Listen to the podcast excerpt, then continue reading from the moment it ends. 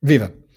Depois de muito impasse, chegou a notícia que não queríamos ler ou ouvir, mas que é verdade, parecia inevitável. A edição de 2020 dos Jogos Olímpicos de Verão foi adiada para 2021.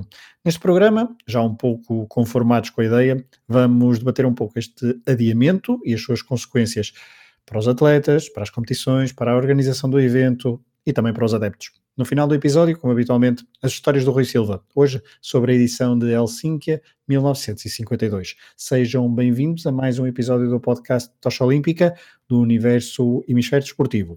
O tal projeto, sem paralelo.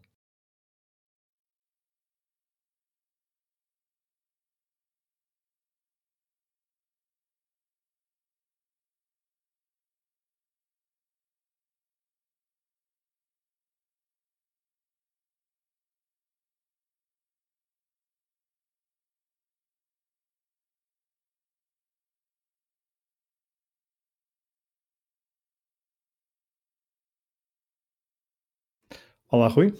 Olá, Fragoso, como é que estás? Bem, tranquilo, em isolamento. Uh, já não saio de casa há algum, quer dizer, só, só para ir às compras, uma vez por semana. Um, isto era inevitável, não era? Era, era. Sabes que eu. Não sei se foi no último episódio, se foi no penúltimo aqui do Tocha Olímpica. Eu disse qualquer coisa como estava otimista para. Isto foi, se não foi no final de fevereiro, foi mesmo no início dos inícios de março. Uhum. Disse que estava otimista para, para não haver azar, mas, mas acho que as coisas mudaram tão rapidamente em tão pouco tempo uh, e que não percebeu-se que, que, se houvesse Jogos Olímpicos iam, iam, ser muito maus, até porque, porque se percebe, e agora estou falando aqui também um bocadinho de quase de geopolítica, que há países que vão sair mais rápido disto, também foram, estão a ser afetados mais cedo, e até isto estar tudo equilibrado e recuperado globalmente. Uh, vai demorar bastante mais tempo do que, do que poderia demorar ou que desejaríamos que, que mudasse. Exatamente. Uh, recordando, uh, as Olimpíadas, as Olimpíadas, os Jogos Olímpicos estavam marcados para 24 de junho, de julho, aliás, de 2020 até 9 de agosto de 2021. Uh, ah, no próximo ano, adiaram até para... 9 de agosto de 2020. Exatamente, desculpa, 2020. Jogos Olímpicos com 300 e, com 50, 53, 55 semanas seria espetacular. Seria espetacular, uh, com alguns berlindes à mistura, mas, um, mas então fica de 23 de julho de 2021 até 8 de agosto também do mesmo ano. Um, é engraçado, estavas a dizer estes programas, nós, os últimos dois programas, falamos da edição de 1936 e depois também da 1948, o maior hiato que houve uh, até agora uh, de edições dos Jogos Olímpicos, apesar de depois nós dentro de alguns meses falaremos, agora podemos dizer de alguns meses, porque o Tocha Olímpica virará mais eh, podcast mensal, não é, Rui?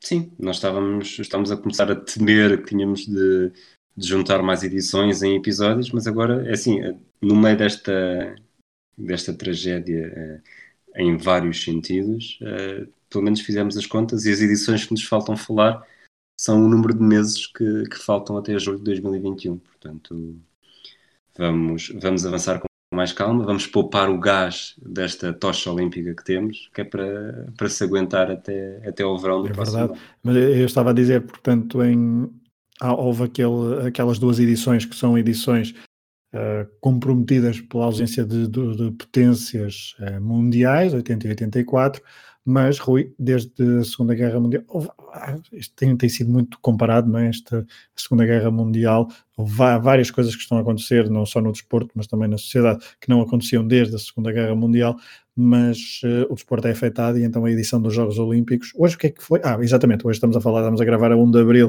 de 2020, portanto a edição do Wimbledon de 2020 foi cancelada, algo que não era desde, lá está, a Segunda Guerra Mundial, um, e uh, os Jogos Olímpicos foram então adiados. Foi algo que demorou a acontecer. Um, várias, uh, vários comitês olímpicos de vários países foram anunciando que não iriam participar, numa forma de pressão ao Comitê Olímpico Internacional, Internacional para tomar uma atitude.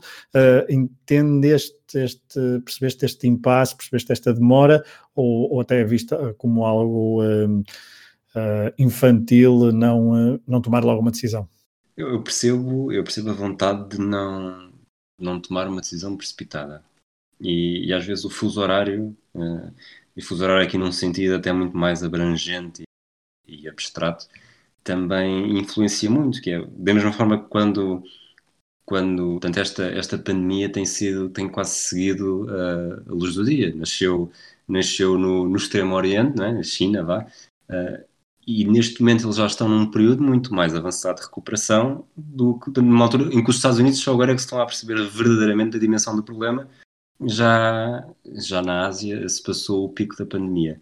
E se calhar eles da mesma forma que nós há dois meses olhávamos para o que estava, para o que estava a passar na Ásia, é pensar, pronto, está bem, isto é um surto, mas sem sequer perceber a dimensão daquilo do que está a passar agora, apesar de alguns avisos. Da mesma forma, se calhar no Japão e mesmo no Comitê Olímpico Internacional, isto não se cinge ao Japão, é óbvio, pensaram que pode ser que isto se isto no Japão já está assim, pode ser que isto recupere rapidamente e dê tempo, mas eu acho que não ia, não ia mesmo dar tempo.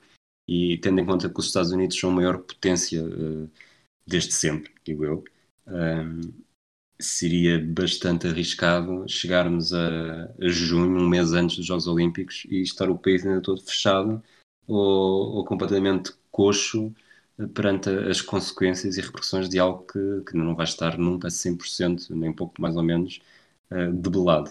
Portanto, eu percebo que. É assim, por um lado, não havia necessidade de. Ou seja, a decisão ter sido tomada logo na altura ou, ou três semanas depois. Uh, efetivamente não afetou assim tanta coisa, talvez o nervosismo o estado de ansiedade de muitos dos atletas, mas efeitos práticos, vendo de fora, uh, acho que não houve assim uma diferença tão grande de ter de quererem ter esperado mais algumas semanas para, para ter a certeza que tomavam a decisão certa.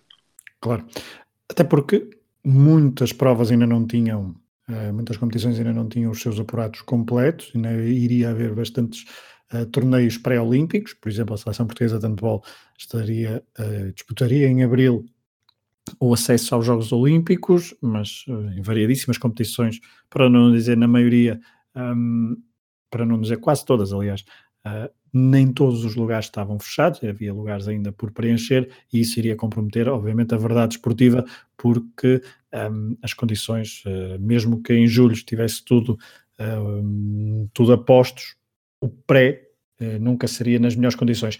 É, como é que achas que, que os atletas poderão um, reagir a este adiamento por um ano, no sentido em que vai haver pessoas, vai haver atletas que estavam no pico da forma e estavam a preparar tudo para este ano, quer por questões de idade, quer por questões de, de forma, quer por questões de competição da, da, própria época que estava a decorrer, que para o ano às vezes, eh, muitas vezes basta meia dúzia de meses para mudar tudo, não é?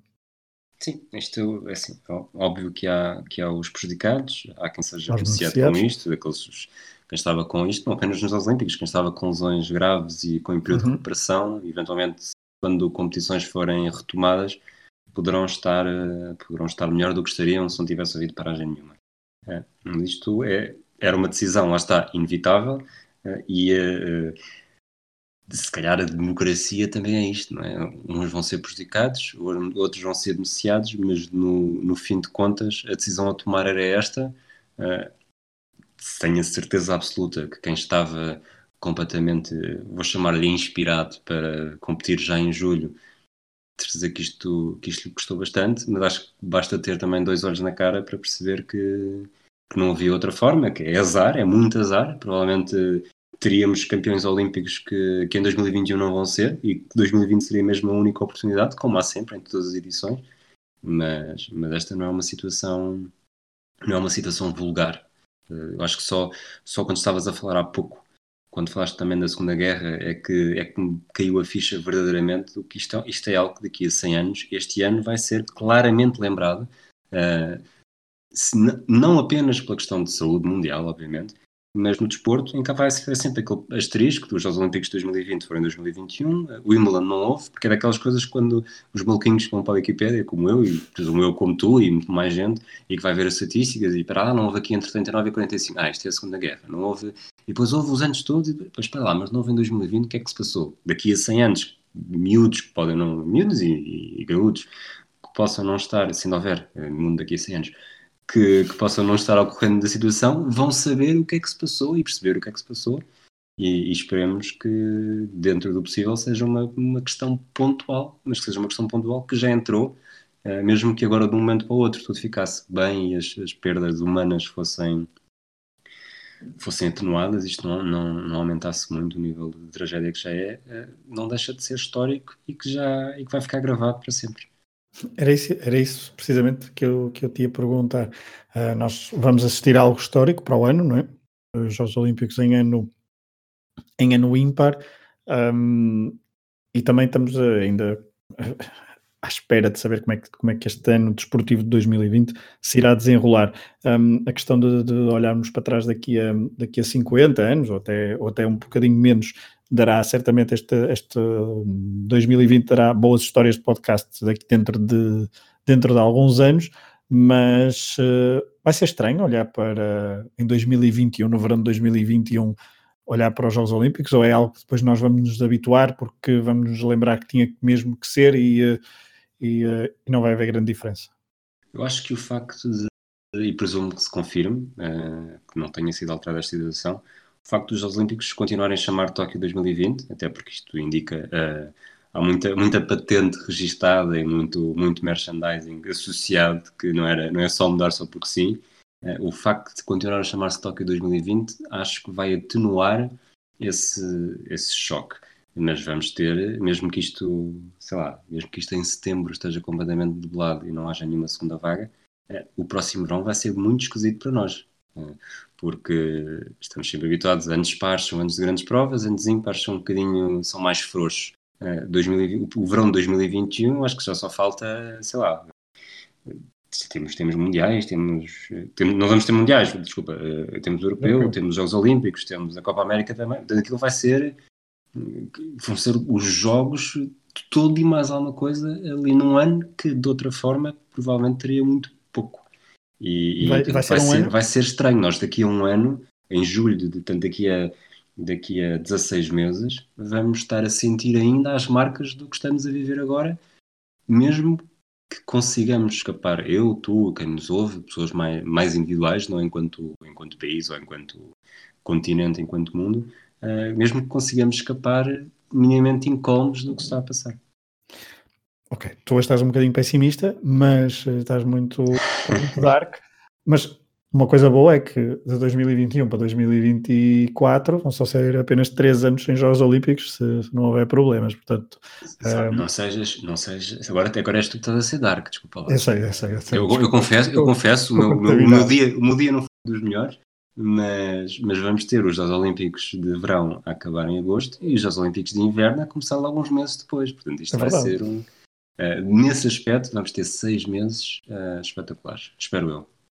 Sim. E mais não digo para não me chamar, para não me chamar nomes cromáticos. não, não, tá, eu percebo. É, é a altura de, de estarmos um pouco uh, taciturnos. Uh, estávamos muito entusiasmados com, com os Jogos Olímpicos em 2020, como estamos sempre, uh, mas vamos ter que esperar um ano. É inevitável.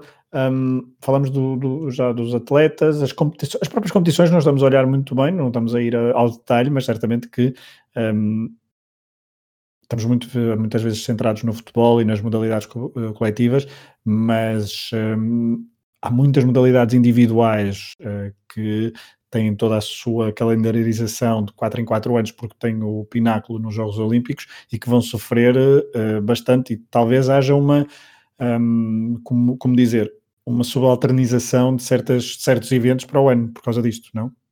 Sim, eu acho que foram, foram os mundiais de atletismo que já foram ou alterados ou antecipados ou foram afetados de alguma forma. Eu, sinceramente, confesso que via naquela chuva de tweets e informação é difícil ter cabeça para tudo o que vai acontecendo, mas sei que, que já foram obrigados a. Eu acho que adiaram por um ano. São os que vão ser em, em Edmonton, se não estou em erro e acho que foram adiados por um ano também, porque eu lembro da primeira coisa que me veio à cabeça foi, bom, isto na verdade já dá um ano para preparar, mais um ano extra para preparar uma eventual viagem para ir ver os Mundiais de Atletismo. Exatamente, passa é, para 2022, é, tudo, tudo, pronto, tudo aponta para isso. Eu disse Edmonton, mas não é Edmonton, é...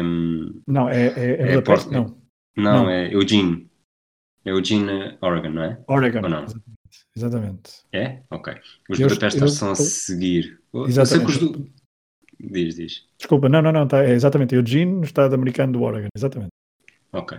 Uh, não sei porque é que eu estava a associar a Edmonton, mas, mas estava Edmonton, a pensar. Eu estava a pensar em Eugene, Edmonton foi em 2001 no Canadá. Mas, mas sim, é esta, é esta tal subalternização e, é, e vai ser um pesadelo mesmo de, de calendário, porque mesmo se quisermos falar de, de futebol, esta época já vai acabar tarde, a próxima vai ter de. Os anos ímpares, as épocas que começam em anos ímpares, supostamente começam mais cedo, porque vamos acabar em ano de, ano de europeu é, ou, de, ou de mundial. Este ano vamos ter uma época que supostamente é par, mas como se conta como ímpar, que já vai começar muito mais tarde, portanto vamos ter tudo na próxima temporada vai ser esquisito e vai ser preciso muita matemática e nem quero imaginar se, se houver alargamentos pelo caminho, como é que a choradeira que vamos ter hum. Choradeira, e com alguma com razão, para, para conseguir enfiar tudo em tempo útil para os jogadores também não chegarem em 2021 completamente escutados. Mas esta subalternização dos outros desportos, eh, dos outros eventos desportivos, não excluindo até o futebol, uh, mas com esse exemplo do, do, Mundial de Atletismo, prova que os Jogos Olímpicos ainda são de facto uh, o evento.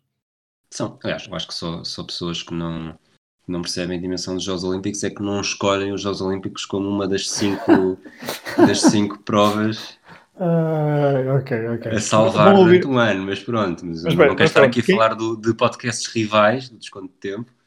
Não, quem, quem, quem, não percebeu a piada pode ir ouvir o desconto de tempo, eu não vou explicar, mas está lá bem, está, está tudo gravado. Uh, esta acusação é bastante injusta do Rui, mas ele, eu tomo, mas é injusta, mas continua Rui.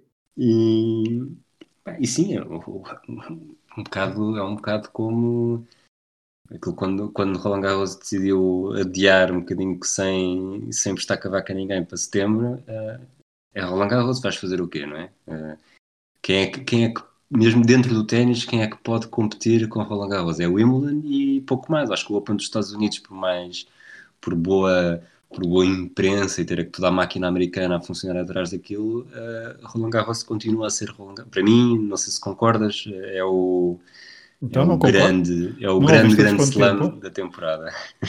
Não ouviste de quanto tempo? Sabes, a, partir, a, partir, do momento em que não salvaste os Jogos Olímpicos, eu deixei de. Eu te ah, okay.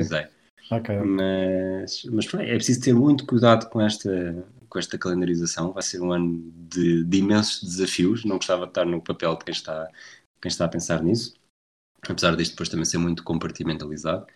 E eu acho que também por isso, uh, voltando algumas perguntas atrás, tentaram perceber até ao máximo até que ponto é que seria necessário mesmo adiar estes Jogos Olímpicos para avaliar todas as vantagens e desvantagens de ter, de ter uma edição num ano ímpar.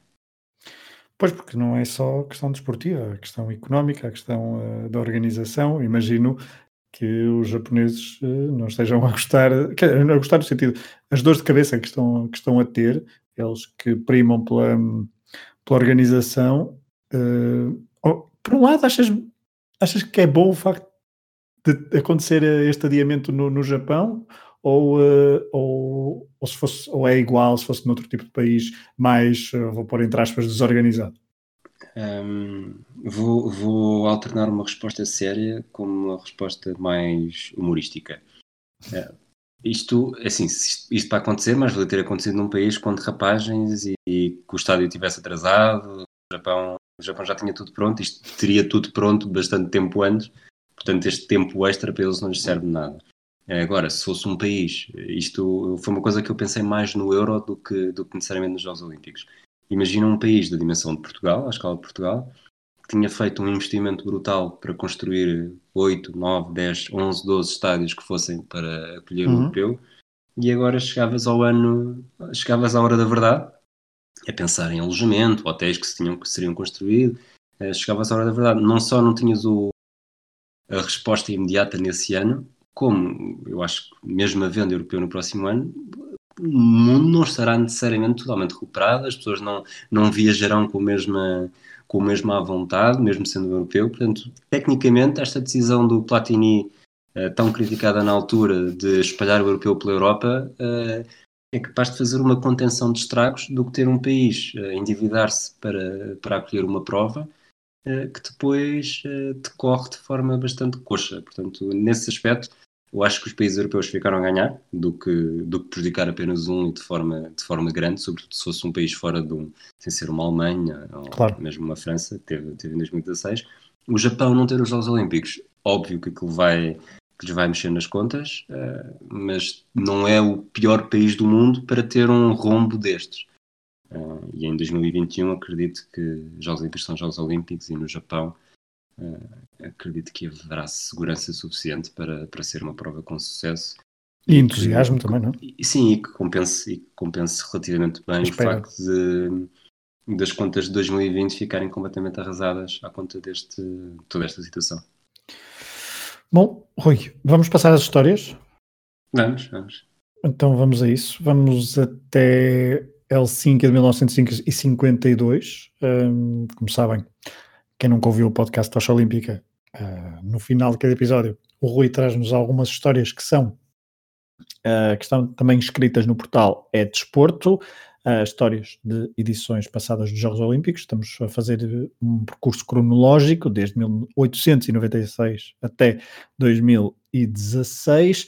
Uh, a paragem hoje é em 1952, Helsínquia, de 19 de julho a 3 de agosto. Rui, são cinco histórias. Um, não sei qual é exatamente a ordem, vou começar aqui pela ordem que vejo no portal É Desporto, uh, onde também vocês podem ir ler as histórias e para saber com mais detalhe aquilo que o Rui nos vai contar agora. E tu vais nos falar então da primeira campeã olímpica soviética, não é? Exatamente, ela chama-se chama Dina Romashkova, apesar de haver sites que também têm um apelido ligeiramente diferente, ligeiramente bastante, acho que é qualquer coisa como Ponomariova.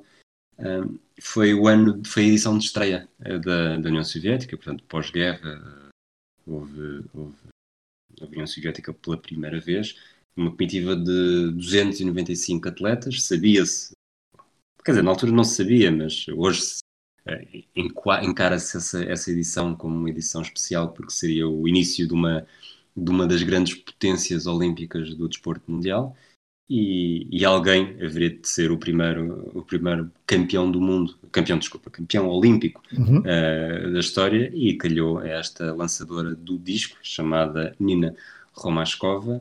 Uh, ela não se apercebeu muito, não se apercebeu muito daquilo que que seria a passar. Ela diz que, isto é uma frase dela, só depois de ter sentido aquele círculo dourado pesado na minha mão é que tinha percebido o que se tinha passado. Sou a primeira campeã olímpica soviética, a primeira recordista da 15ª Olimpíada. As lágrimas caíam pelos meus olhos, estavam tão feliz. Portanto, a União Soviética teve, se não me engano, uh, 19, desculpem, uh, 22 medalhas de ouro, 30 de prata e 19 de bronze. Uh, o atletismo teve 17 medalhas, apenas dois títulos, e um deles foi este, foi o primeiro e, e, o resto da União Soviética em Jogos Olímpicos é história, com mais de, de mil medalhas, 1006 no total, 393 de ouro. E na história entrará sempre esta Nina Romashkova, que pode não ter sido a atleta soviética mais famosa, mas foi, foi a precursora, foi a que teve sorte no calendário e, e entrou na história. Exatamente. Pioneira então do uh, Olimpismo Soviético. Ainda continuamos na, na vertente feminina, assim que em 1952 Uh, e vamos então a um. Eu disse pioneira e agora também é uma pioneira, mas é numa modalidade da qual eu percebo muito pouco uh, e não sou nada fã. Dressage. De quem é que nos vais não, falar? Pensei, pensava que me, ias, que me ias convidar para fazer um podcast só sobre histórias de beisebol. vou, vou falar da dinamarquesa Liz Hartel. Ela foi, ela aproveitou o facto de em 1952 em Helsinki, eh, pela primeira vez em dressage, que para quem não está familiarizado com, com a modalidade, é, é aquela modalidade em que os cavalos dançam com, com alguém. Fazem acrobacias, não é? Acrobacias. Sim, foi, foi a primeira vez que, que a participação de não militares e mulheres nas provas de, de equestre foram permitidas. A dressage era uma delas, era a modalidade em que a, esta dinamarquesa Lisa Artel uh, participou e, conseguiu uma medalha de prata. Portanto, logo aí uh, fez história. Mas ela tem, tem um tem, tinha um passado uh, bastante mais, mais marcante, um surto de poliomielite tinha deixado paralisada dos joelhos para baixo. Mesmo assim, ela portanto, recuperou, conseguiu, conseguiu voltar a montar. Uh, a falta de sensibilidade dos joelhos para baixo que nunca recuperou um, ehm, é muito difícil uh, combater isso uh, em dressagem, que é preciso dar, dar toques no cavalo para o, para o conduzir durante o exercício. Só que ela desenvolveu ali uma, uma relação especial com a sua égua da família, chamava-se Jubilee, uh, em que com, com pequenos toques, pequenas subtilezas de peso da forma como estava montada, criou ali uma, uma relação perfeita e, e conseguiu a medalha de prata. Uh, e quatro anos depois, novamente em Melbourne, uh, nos Jogos Olímpicos de Melbourne, mas na verdade as provas de as provas de equestre foram em Estocolmo por causa das proibições de transporte de cavalos. Portanto, a dinamarquesa foi até Estocolmo para ganhar uma medalha dos Jogos Olímpicos de Melbourne e foi novamente a segunda classificada. Bom, eu agora tenho mais 16 meses para, para me tentar uh, cativar, então o dressage mas não sei se vai acontecer. A terceira história de Helsinki, 1952, Helsinki, Finlândia, terra de Pavo Nurmi, de quem já falamos em alguns episódios uh, do Tocha Olímpica, mas agora, Rui, vamos até vamos falar de um checoslovaco que uh, se consagrou como digno sucessor do tal Nurmi. Sim, o Emil Zatopek foi um dos meus foi uma das minhas escolhas quando fizemos aquele episódio com, uhum de 16, não necessariamente os melhores, mas cada um escolheu quatro atletas olímpicos mais marcantes. Portanto, não vou repetir muito. Esta história de Emil Topé cresceu uh, e corria a dizer que queria ser como Pavo Nurmi, ele repetia aquilo com uma cadência quase a cada passo. E ele em Helsínquia foi, foi medalhador nos 5 mil e nos 10 mil metros, que eram as suas duas grandes provas de eleição.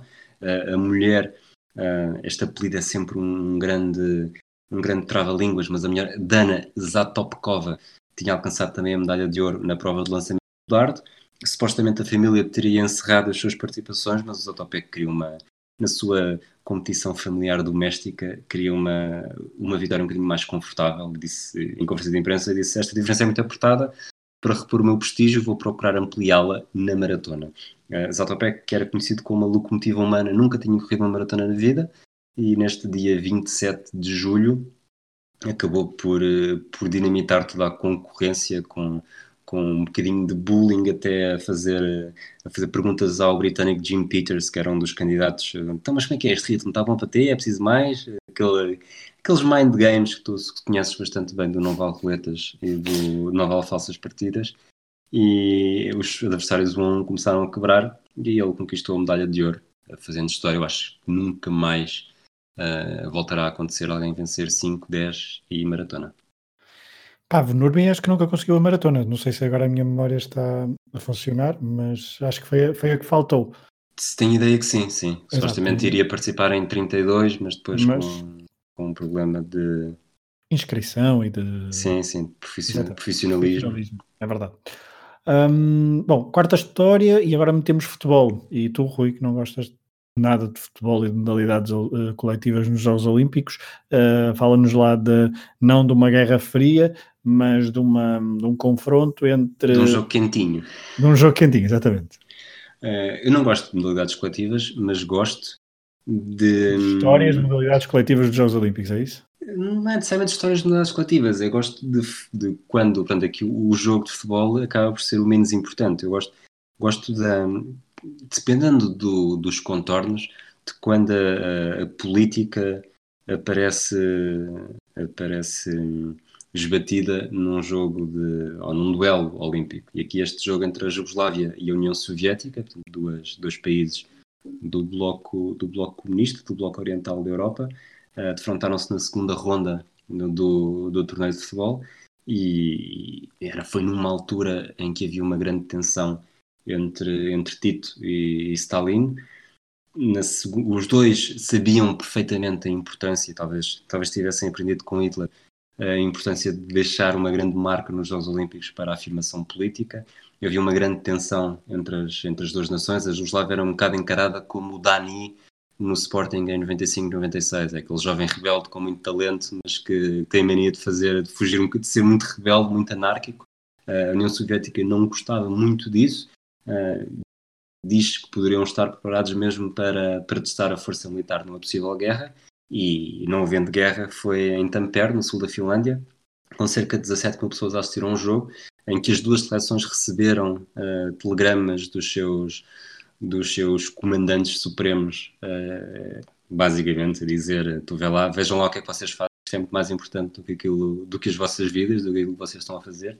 E, e houve, necessário, foram necessários dois jogos. No primeiro, a Jugoslávia chegou a estar a ganhar 5-1, Uh, mas os soviéticos tiveram a fazer pela vida e marcaram aos 75, 77, 87 e 89. Houve prolongamento, não houve golos, portanto houve direito a uma desforra, eh, dois dias depois, no mesmo estádio, com o mesmo árbitro, praticamente com as mesmas pessoas a ver, pelo menos a mesma quantidade de pessoas a ver. A União Soviética marcou primeiro, mas, mas ao contrário do que muitas daquelas histórias em que em que se, a maior potência, e aqui a potência não é desportiva, que depois puxa dos galões e, e ganha, os jugoslavos não, não se deixaram intimidar. Ao intervalo venciam por 2-1, uh, eh, venceram o jogo por 3-1, foram até à final, perdendo apenas para a Hungria de Puskas e provocaram uma pequena crise na, na estrutura soviética, tanto que o, o CSKA de Moscou, que compunha a espinha dorsal da seleção, uh, foi castigado e o selecionador, o Boris Arkadiev, chegou mesmo a perder a distinção de mestre do desporto da União Soviética. Portanto, foi uma derrota muito mais, muito mais dura do que apenas um, um jogo nos Jogos Olímpicos. E antes de irmos para a quinta história, quero apenas sublinhar que pela primeira vez na história Dani foi comparado a Tito. Um, Dani foi comparado à Jugoslávia. À Jugoslávia? Ok, sim. Daniel Carvalho. Daniel, Daniel Carvalho. Jugoslávia. Carvalhitos, talvez. Car Car Carvalhitos, exato. Uh, Tito um, e, da e Dani, a mesma luta. Um, quinta história, Tito, Rui. Tito, que não, o lateral esquerdo, que jogou no Chaves e no Vitória Sport Clube. Não sei se te lembras dele. Hum, o nome diz-me alguma coisa, mas não estou a olhar para a cara dele. Faz um grande, um grande gol de livre no Vitória Sporting em 97-98, se não estou em erro. Terceira jornada, acho eu. Otávio Machado, treinador do Sporting. Portanto, Dani já se cruzou com um Tito, é isso que tu me queres dizer. Exatamente, mais, okay, mais, okay. mais relevado, menos relevado. Vamos então à última história, então. Vamos à última história de Helsinki, 1950. Mete um nome chinês. Uh, o título que tu tens na, no Edesporto é mesmo um chinês com pontualidade britânica. Uh, de quem é que nos queres falar? Portanto, depois de falar de Dani, prometo que não vou falar de, de Paulo Futre.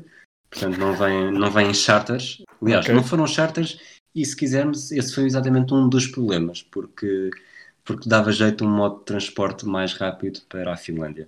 O que se passou aqui, e é, eu não sou, não sou grande conhecedor dos problemas políticos da, da formação de, da China e o confronto com Taiwan, Hong Kong, por aí.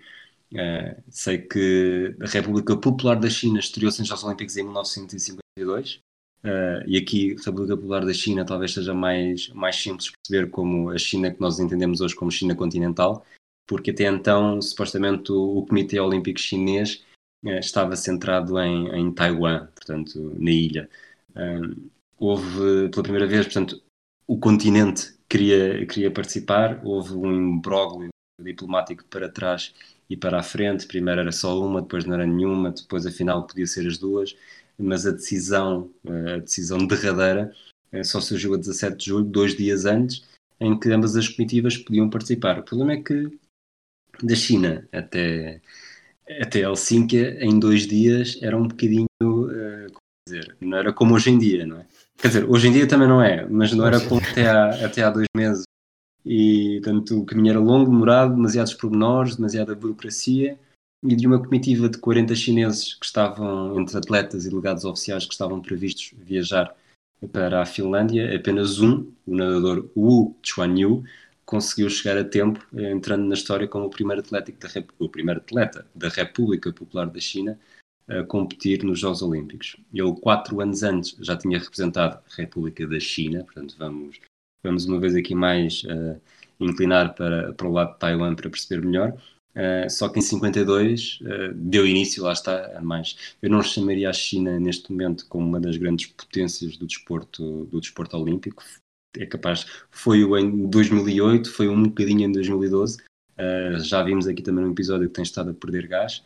Mas, mas pronto, o Wu Chen Yu fez essa história, não teve necessariamente um grande resultado, apesar de na fotografia que está no desporto ele está a receber uma medalha. Mas, mas nesta final, nesta final, nesta edição ele foi que acabou com o, décimo, o 28 tempo mais rápido entre os participantes e não teve muito tempo para para celebrar o facto de ser o único chinês, uh, chinês continental, a participar nos Jogos Olímpicos, porque um, quatro, dois anos depois, em outubro, quando regressava a Budapeste, que era onde ele estava radicado para treinar, uh, acabou por morrer vítima de um acidente de aviação. Portanto, os charters realmente não eram, não seriam amigáveis nesta história, tanto o que no início seriam amigáveis, no final acabaram por ser, por ser trágicos. É verdade, exato. Temos sempre o Rui Silva para unir os pontos de várias, uh, de várias histórias. Bom, chegamos ao fim de mais um episódio do Tocha Olímpica. Uh, estávamos todos uh, entusiasmados e uh, cronometrados para chegar a julho de 2020 uh, com tudo contado sobre a história das várias edições dos Jogos Olímpicos de Verão.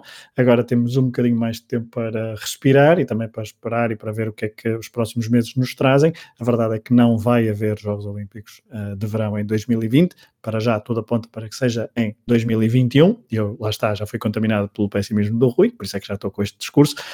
Um, o Tocha Olímpica vai continuar com histórias, com uma periodicidade, como dissemos no início, uh, muito provavelmente mensal, mas uh, fiquem atentos não só a este podcast, mas também aos outros do universo uh, do hemisfério desportivo, porque apesar de não haver desporto, estamos com vários programas mais entretenimento, mais, uh, lá está, a busca pelas gavetas da memória, como costumamos fechar então o Tocha Olímpica. Hoje fechamos com Helsinki em 1952.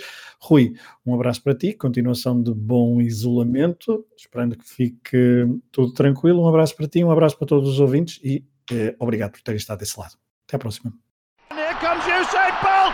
Usain Bolt storming through, he takes it again, Blake gets the silver, 9.64!